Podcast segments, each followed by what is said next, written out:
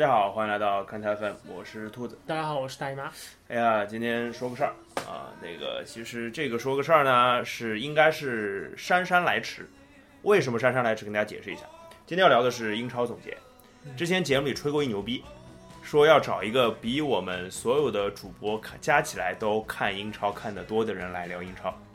这个人放了我鸽子，但是呢，他答应了我另外一件事情啊。我先说一下，他现在人在美国。在那个在那个总决赛的那个比赛现场，他去报道总决赛去了。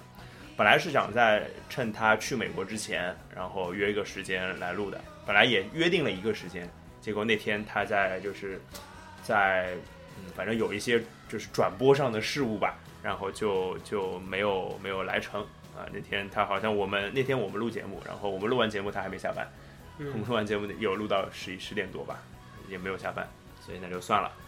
呃，反正他答应我，就是回来会会来聊 NBA 的总决赛啊。那再放鸽子，就是我们听友一起去围殴他，就这样啊。在上海的听友听我指挥，我们人肉他。对对对对，人肉。哎呀，不用人肉，不用人肉呀，人肉这个知道的呀，就是信息都掌握在我手上嘛。他其实，在我们群里嘛，对吧？当然，他最近话说的是挺少的，就是呃，在一是有时差，二是这个肯定报道总决赛是件非常忙的事情啊。这个记者不是不是你想当就能当的。呃，没事，说说不定也很快就能回来了。也有可能，也有可能。大家大家说不定听到节目的时候，他已经在回来的路上了，对吧？这个如果是这样的话，那好像这个总决赛是打的有点短了啊，可能要创纪录了啊。那顺便提一个题外话，就是那个最近看到一个，就是之前不是欧冠决赛嘛？嗯。欧冠决赛，我不知道你看没看到一个新闻，就是某浪啊，其实也很明确了，嗯，某浪的一个记者。就然后就比赛结束，直接跟那个就是以记者身份冲到那场，跟球迷呃不是球迷啊，跟球员一起在那边跳舞，超牛逼的，我觉得，我不知道怎么做的，而且竟然某浪还就是官方的一个微博还转了这个视频，还大力颂扬这件事情。当然后来转的人多了就删掉了。呃，我大概是那天就就是当天的下午看到的吧，然后我自己就发了一条微博嘛，就那条微博现在还在。就是我转的，就是呃我觉得就是对记者这两个字的侮辱。哦，我好像看到，但我看到的时候已经没有了，对吧？那条上啊，你是看我转的吗？好像是啊，对，就是我是觉得，因为蛮多人在转的，就蛮多看到体育从业人士在转的。就是说实话，这正好提到记者这件事情，记者还是非常难的，而且大家可能看到他们跟球员接触的那一面，但是其实他们背后要呃准备，他们背后可能还要写稿，其实要花很多很多的时间。通常我可我听到就就有记者朋友跟我说，通常他们是如果有急的比赛，那当天晚上肯定是睡不了觉的，大概是这样急的稿子。所以啊，这题外话啊，反正就是跟跟大家说一下，就是那个本来该等的那个人没有出现。当然，当然我会答应大家，他 NBA 总决赛之后会找他来跟大家聊一期，因为这个东西他去现场采访，肯定有很多料是我们完全不知道的。嗯啊。哎，能不能找他带点礼物回来，我就不知道了。这个我回来跟跟回来跟大家说一下吧。呃，然后是聊英超。那大老师当然英超也看的很多，因为他主队是英超，不像我，啊，我是英超没有主队的，所以就是逮着看就看。而且以前呢，电视里转播的还多。那这两年那个 英超都改那个改那个转播了嘛，所以能看到的比赛相对少一点。呃，当然我还是属于那种能看到的比赛就看嘛，也没因为没有主队，就是另外一个好处，什么球都看。那对各种各样的比赛都。相对有一点点了解啊，那这样子啊，我本来在一直在想怎么聊这件事情，我下午一直没有想好，本来就想说啊，那从冠军开始聊，对吧？然后怎么样怎么样，从大老师的曼联开始聊，不拉不拉不拉。后来想到一个点，我们不是每年要做脑洞大开的嘛？然后我就下午下班之前，大概三四点，我就开了我的手机，然后那时候正好办公室同事也都走了，他们走的比较早，不知道他们干嘛去了，我就把我的手机放在旁边，我就开了功放开着。自己在干别的事儿，然后我就开着放那期脑洞大开节目，那期节目大概半个多小时吧。嗯，我想一想，哎，我看一看我们脑洞开到底聊了什么。因为上上一次就是上一个赛季的脑洞大开，我们巨牛逼，对吧？嗯，成真了很多。然后我想一想，哎，这个赛季肯定没有上次那么牛逼，因为真正牛逼的脑洞大开，我们都会当下都记得的。我们这次没有讨论过这件事情。对。然后我听了一下，还是挺牛逼的啊！最牛逼的人就在我边上，就是大老师啊。我来跟大家还原一下这个，我就不去把那个节目剪出来，这剪起来太烦了。我就给大家还原一下大老师当时说过什么。我们当时提出的第一个论点是大老师提出来的，叫做有英超无欧冠，或者有有欧冠无英超，有欧冠无英超，对，有欧冠无英超，就是就是说这个赛季拿英超冠军的球队肯定不会打欧冠啊。当然，本来的矛头是直指那个那个曼联的，对吧？我可没说。呃，这这你你你确定吗？我们在瞎聊的时候，其实都都在说这个事儿啊。当然，我身为一个奶曼联的人呢，我就奶了两口曼联在节目里。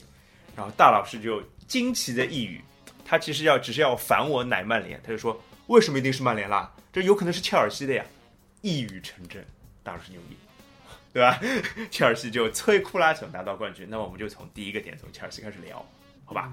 那切尔西这个冠军就是是欧洲五大联赛最最早失去悬念的一个冠军吧？对对吧？比拜仁可能都早。对，呃，因为赛季中有一波哎十一不不能连这样说，我觉得拜仁赛季开始已经失去悬念了，好吗？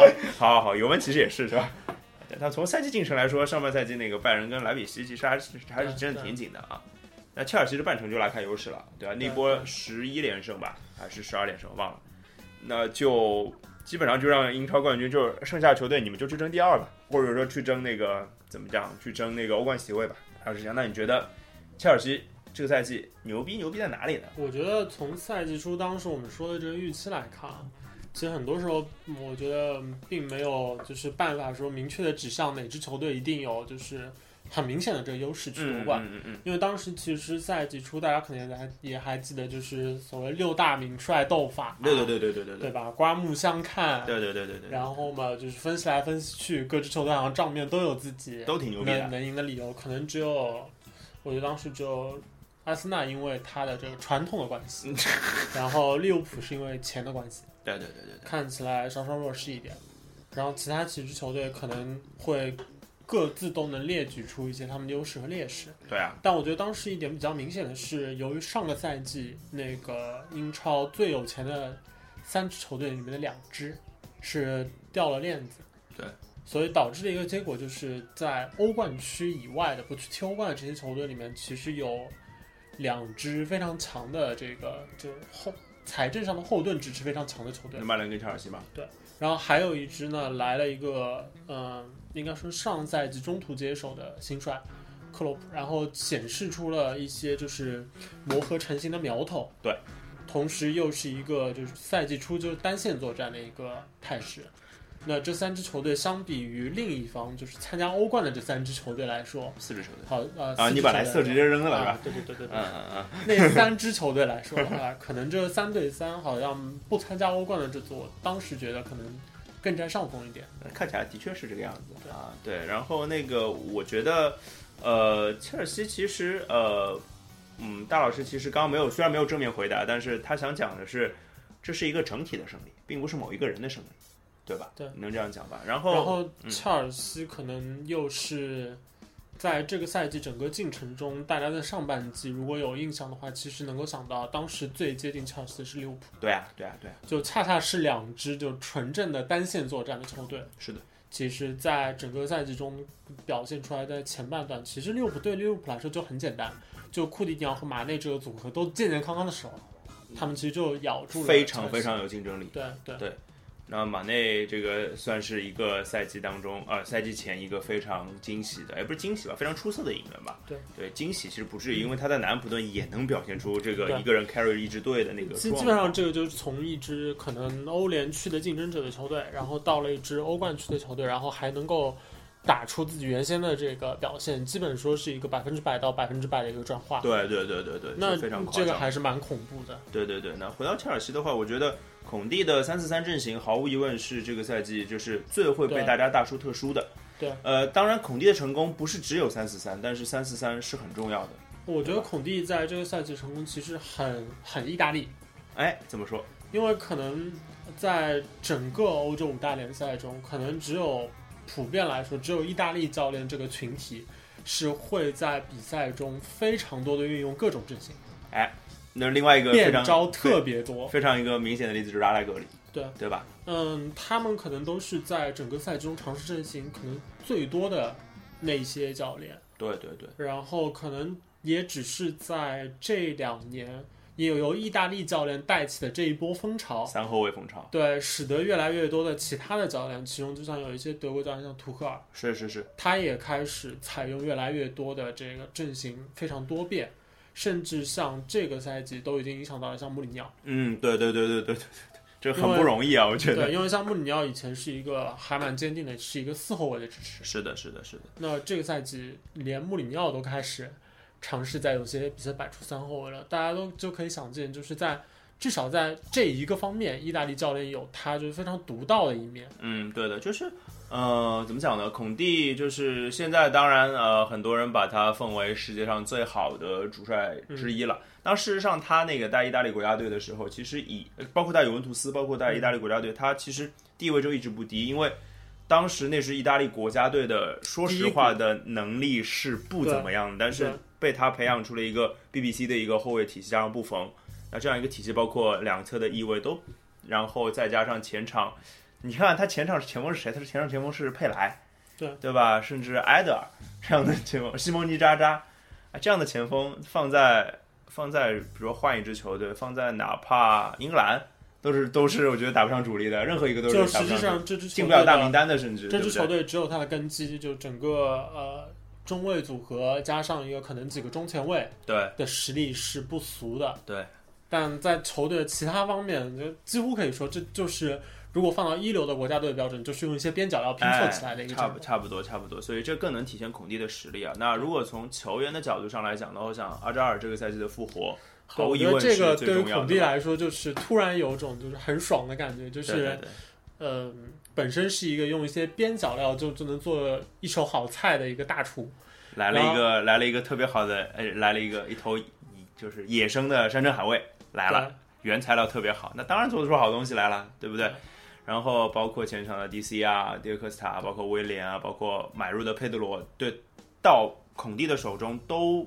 发挥出了，如不说不说一定百分之一百啊，都至少发挥出了八九十八九成的功力出来。呃，我觉得对孔蒂来说，他的这个赛季可以让大家看到，其实他之前在意大利成功，在尤文成功的整个他的成功方程式，对，应该说到了切尔西，到了英超的环环境，仍然仍然是成立的。没错没错。就他的阵中其实有包括马克萨隆索，嗯，包括摩西。然后他的中卫组合其实并不是那么的强，对的，对的，而且像阿斯皮利塔这样的人并不是中卫出身，对。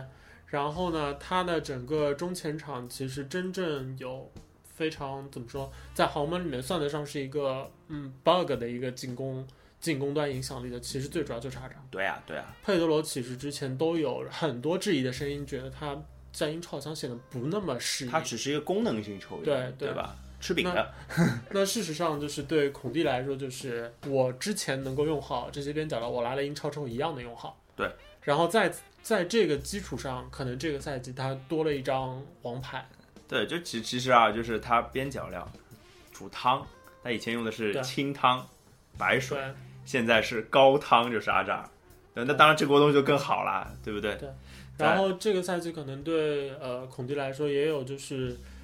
嗯，时运方面的这个影响嘛，就是这个赛季切尔西确实在太多比赛里面，他们都嗯，应该说是有一部分，我觉得是信女生的垂青，因为他们有好多的比赛，他们那一波联赛中有连胜是吧？好几场比赛其实都看起来他们不一定能赢下来。呃，而且我觉得切尔西这个赛季没有遭遇太多的伤病困扰，对，就是健康对于一个球队来说非常重要。当然，这个健康这件事情，我们套在上个赛季就更明显了。莱斯特城那个主力阵容，但凡有一个人伤个一个月，我觉得他们那口气就延续不下来。对，那对切尔西来说，其实最主要的就是他们的迪欧科斯塔和阿扎尔。对对，这两个人，因为可能他们在阵中的这个角色，因为。像巴舒亚伊虽然在赛季中偶尔替补有一些亮眼的表现，但是我很难想象，就是 DC 如果真的，虽然我很讨厌 DC 啊，嗯，如果你实力得认嘛，对吧？DC 如果伤病时间长的话，他们能挺得住。对对。因为事实上，这支球队也也有一部分他的阵容上最终打出来的效果可能不太好的方面，嗯，或者说是鸡蛋里挑骨头吧。可能和孔蒂本人的执这执教练有也有一点关系，就是相对来说进攻端有一些便秘。对对的，但是他就是能一比零干掉你嘛，对吧？然后我就回听节目还听听到了一个特别有意思的点，就是说他说哎呀，我们那天在聊那个阿森纳的时候，说阿森纳开脑洞嘛，说会不会赢回一个队长，就是法布雷加斯嘛。嗯。还是说那切尔西会不会卖法布雷加斯呢？这是很有可能的，对吧？这法布雷加斯当时在球队地位也不怎么样。还有提对啊，那同样位置的对位就是奥斯卡嘛，奥斯卡就是比法布雷加斯顺位之前的嘛。现在的事实是，法布雷加斯还在球队，奥斯卡已经在中超了，是吧？让我说是很好笑。就可能这个怎么讲呢？这件事儿只能说明就是上港的眼光还是不错的，是吧？呃，我觉得另外一点还说明就是奥斯卡相对小法在当时能卖出更高的价对对钱。当时奥斯卡的身价是六千万吧，好像，那帮切尔西也挣了一一大笔啊，算是一大笔，就是拿了冠军还挣了一大笔，这有点像凯尔特人嘛，拿了东部第一还有一个状元签是吧？这样的感觉啊。好，我继续说大老师的预言啊，大老师又有一条很牛逼的预言啊，就说当时我们在瞎聊嘛，说。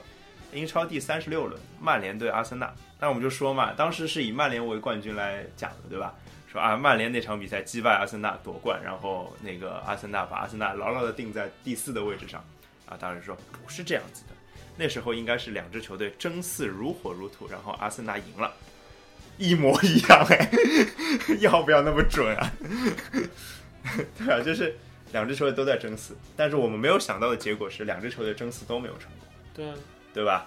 那我们先说曼联吧，好吧？那曼联就是这个赛季争四没有成功，就是联赛一直稳定在六瓦的位置，啊，对，好像几乎就没有怎么。曼联应该说是有一波，就是和切尔西那波连胜一样稳的，就是不败一比一，啊，就是不管什么样的比赛，反正。永远都能踢成一比一。对，基本上就那个时候看比赛的，就心里面的想法就是一定要进第二个。对对，一比零领先没用是吧？对，就是现在不有一梗吗？说哎呀，这比赛有什么好看的？一觉醒来永远是什么什么什么。对，曼联就是一觉醒来永远是一比一，对吧？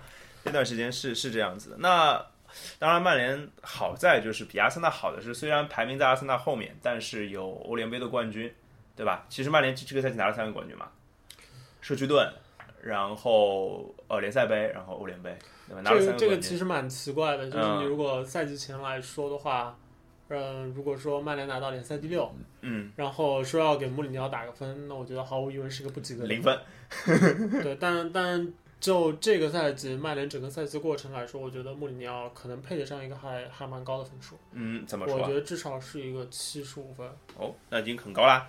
嗯嗯，因为这个赛季其实对穆里尼奥来说，这个赛季其实他的执教充满了困难和挑战。嗯。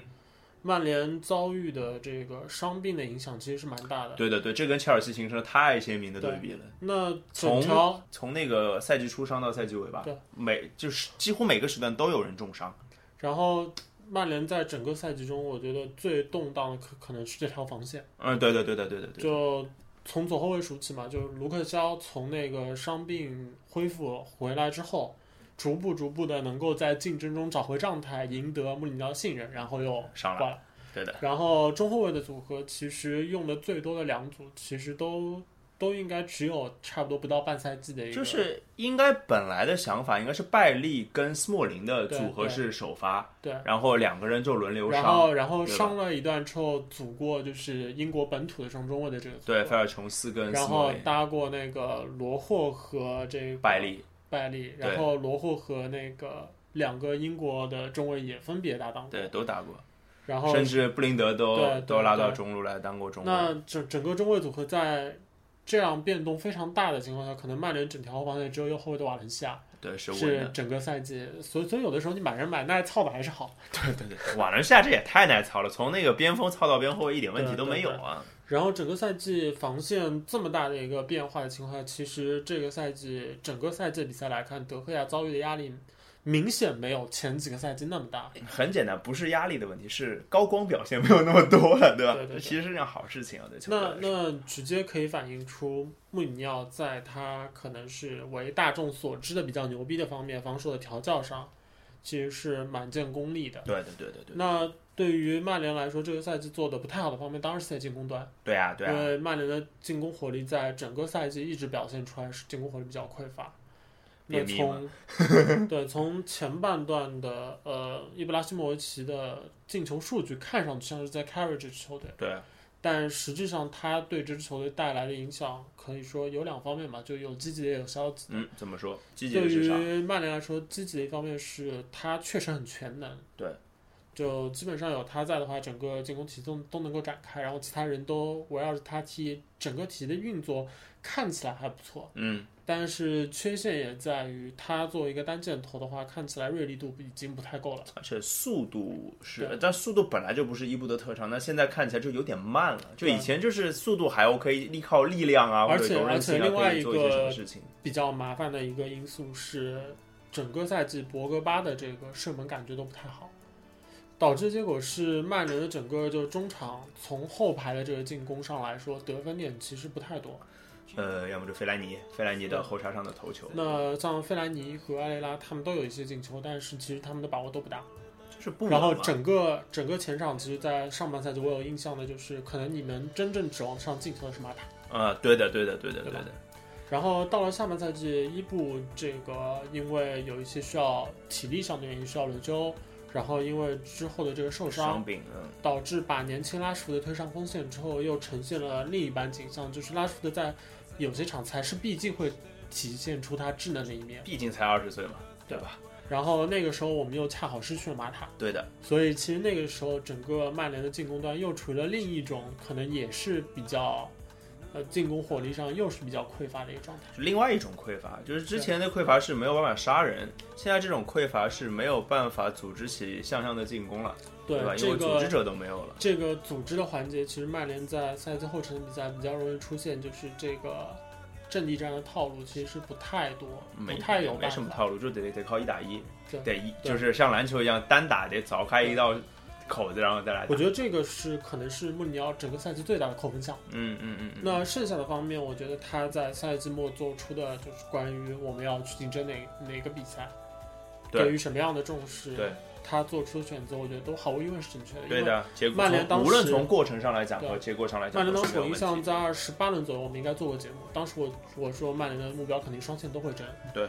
但之后就很明显表现出来，一个是联赛出现了一些疲态丢分了，对的，然后联赛的主动权开始丧失，就是人家也没有没有怎么犯错，就没有给曼联太而多的机会。曼联这边又面临了一个双线的一个考验，然后当时选择了这个欧联，杯，并且最终能够拿下这个冠军，而且我觉得。呃，穆里尼奥在欧联的几场关键比赛中，还是体现了自己的这个临场执教能力。对的，对虽然曼联的实力整个账面确实要比他们在欧联的对手都要来的雄厚强，强的不少了。对，但是当时毕竟这支球队处于一个疲劳期，而且就是有不少核心球员都处在伤病中，对的，那能够是伤病加疲劳，其实是球队最大的敌人啊。当能够能够在欧联就是比较干净的拿下比赛，对于穆里尼奥的这个赛季来说是一个非常大的一个加分项。其实我觉得，如果要对曼联的这个赛季做一个小小的总结的话，就是一个多灾多难的赛季，但是对所幸结果还行，对对吧？嗯，那对阿森纳来说就不是这个样子了，我觉得。对。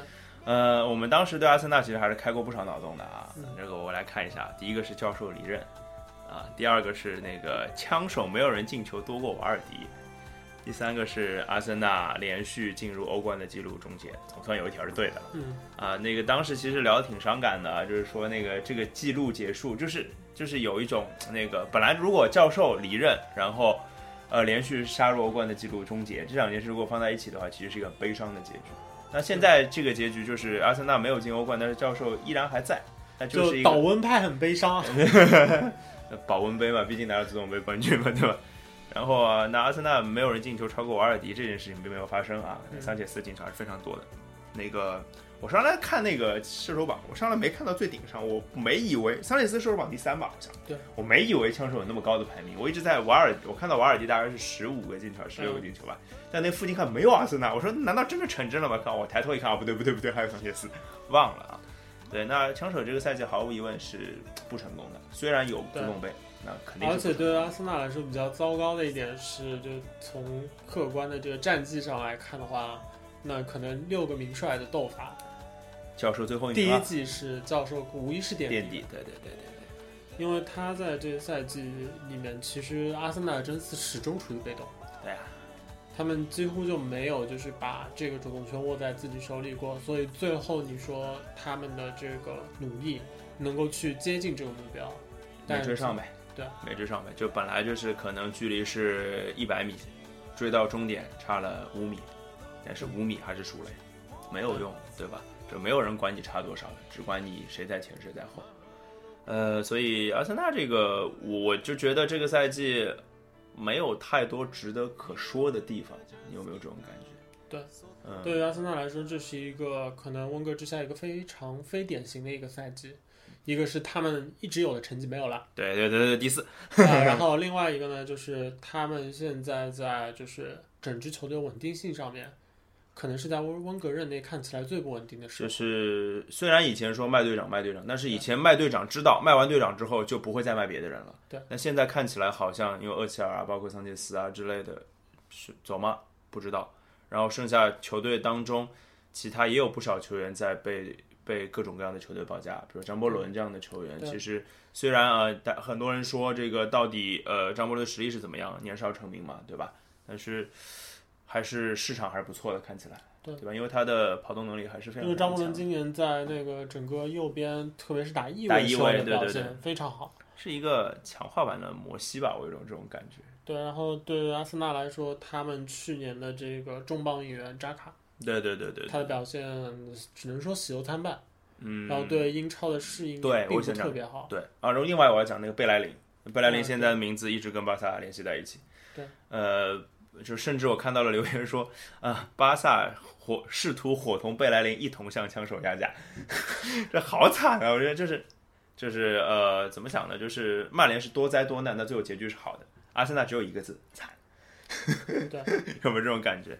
现在就是在这样的一个困境中，可能我觉得，嗯，这样一个困境显然和教授自己有关。嗯，我觉得他自己也心知肚明，他自己甚至在赛季结束之后也提到过，阿森纳这个赛季很大程度上是因为自己的这个续约与否的这个受、受受到受到这方面的影响。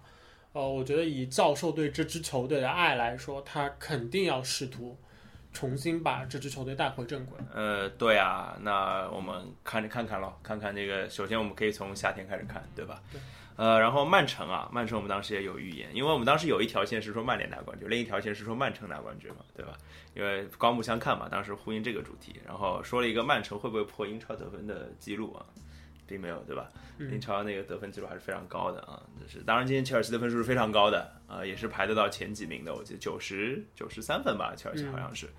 那有一条是预测的非常好的，是曼城毁就毁在布拉沃上面了，太棒了！传说就是只要射正就能进的人，对，的确就是这个样子。射正王。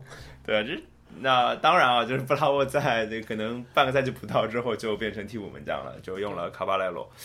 哎呀，这个怎么抢呢？这是啊，当然事实是现在曼城已经买了一个新门将，是埃德森啊。那卡巴莱罗看起来应该也会留在球队，那布拉沃看起来要走了。不过我个人觉得，就是他们买的这个门将的这个风向啊，好像还是在布拉沃那个路子是吧对对，因为巴巴西门将嘛，然后年轻，然后想必就是脚下功夫比较应该不错是吧？就葡萄牙买的嘛，那那个地方肯定是以那个脚下著称的。对哎，但是不能这样一竿子打死啊！不是说布拉沃不是因为他脚下特别好才才被大家诟病，呃，是因为他扑球扑的不怎么样，然后被大家诟病。那我们不也不知道那个新门将是什么路子啊。但是曼城，我觉得真的啊，我开个现在再开个脑洞或者说个假设，那如果门将真的是乔哈德，这个曼城有没有机会去争夺冠军呢？也不知道没有，啊哈哈，对对对，因为从赛季最后结果来看的话，毕竟差的还蛮多的。差十几分吧，好像对吧？对然后切尔西当时那个一波流太恐怖了，对吧？只只能说，就是如果是乔哈特呢，你说曼城能拿冠军的这个依据呢，只能体现在就是，如果是乔哈特哎，是他们的门将，那么他们很可能就在联赛中不会被切尔西拉下这么远。但也拿不了那冠军。在一个比较接近的状态，如果进入就联赛的官子阶段的话，那毕竟有一定的这个，还有一定可能性稍微大一点的，可能性对对对对，只能是不会不会像现在联赛，就切尔西其实在中段的这一波连胜过后，一直处于一个比较安全的一个状态。对的对的，一枝独秀了。然后，哎呀，然后曼城也没什么好说了，我觉得就是，然后我们因为当时也聊了莱斯特城嘛，嗯，莱斯特城这个赛季，那当时说就提到拉涅利下课嘛，因为关于莱斯特城这个球队也没什么好脑洞的，那只能脑洞一下拉涅利下课，那一不小心还真下课了。当时那个鲍老师说十五轮吧，啊，是鲍老师说还是我说的，我忘了，十五轮吧，结果是二十五轮，多活了十轮。那当然，呃，这也没什么好好提的，我觉得莱斯特城还是就是就是打回原形呗，对吧？而且今年在欧冠的表现已经很不错了，进了八强，对对吧？应应呃，该说，就是他们其实，在欧冠的这个其实算蛮过瘾了，对于一支新军来说。对，而且挣了不少钱吧，应该。对。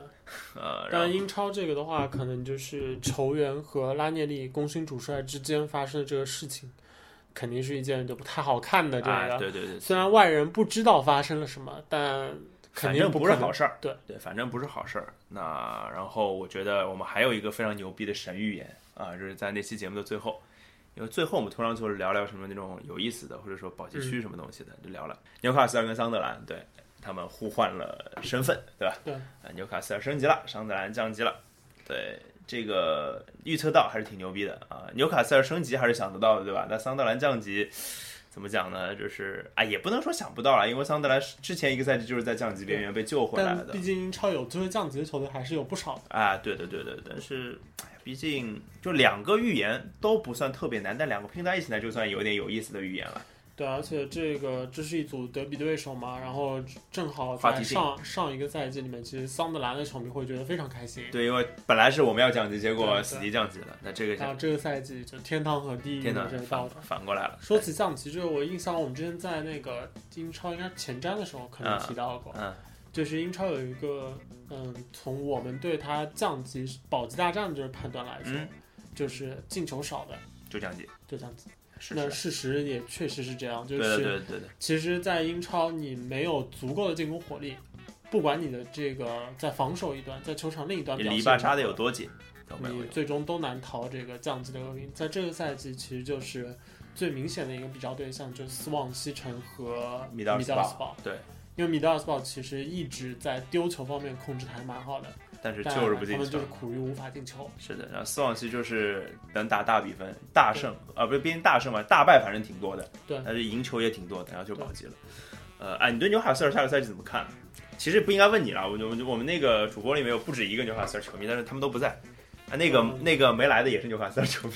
纽卡斯尔，我觉得可能下赛季相对来说，从升班马的角度来说，应该是比较乐观的。嗯，一个是因为他们的降级，其实作为一支英超的老牌劲旅，而且他们是一支底蕴相当深厚的没错，没错，他们的经营状况也还不错，然后有就是在自己的地区有非常大的影响力、球迷基数，嗯。这些都使得他们在就是包括英超的那个降落伞啊，对的对的，毕竟还有钱嘛啊，。对，使得他们在这样一个就降级之后马上升回来的这个过程中，其实，嗯、从人员实力上来说损失没有那么大。而且贝尼特斯还在。对，而且如果这个赛季贝尼特斯依然带队打英超的话，嗯就没有被中超挖角的话啊，那这其实还是挺乐观的。当然，我想的会更乐观一点，有没有机会就直接升班马冲回那个欧冠啊，不是欧冠，欧联的这个欧战区啊？这个是可以对大这个这个我觉得应该是不太可能，毕竟你要冲进欧联区是需要和就比如阿森纳这样的球队去竞争。你怎么就把把阿森纳提上来了呢？那反正这个到我们新赛季脑洞大开的时候再开吧，好不好？啊，因为也不知道他们的夏、嗯夏季演员会是什么样子啊。然后我们最后提两支那个我们脑洞大开也其实没什么提到的球队，一个是利物浦，利物浦大家就抱着提了一句利物浦是冠军没了，而且纯粹是为了硬凑凑效果提提出来的啊。那其实利物浦，我觉得这个赛季被大家呃最津津乐道的应该是他们小联赛当中的表现，他们小联赛是排名第一的，对吧？五胜五平，保持不败，非常非常的厉害。那你觉得利物浦的上限会在哪里？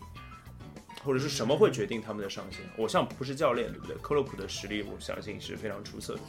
我个人觉得，如果要选的话，我觉得利物浦可能他们的他们的需要一个顶级的中后卫，嗯，另外他们他们需要一个非常好的前锋，因为从哎，这个那我就硬让你选一下，你觉得是前场还是后场？硬让我选，我觉得单一个估计都不够。都不行啊！哦，好吧，好吧，好吧。如果一定要选一个的话，应该是后场。对，跟我那我对，那你跟我想的完全一样了，就是我我也觉得是中后卫，就是因为这个赛季利物浦的表现很多时候是前场抢了下来嘛，然后后场是会被抢嘛，就是这个样子的，就是他缺少一个后场的定海神针嘛，可能。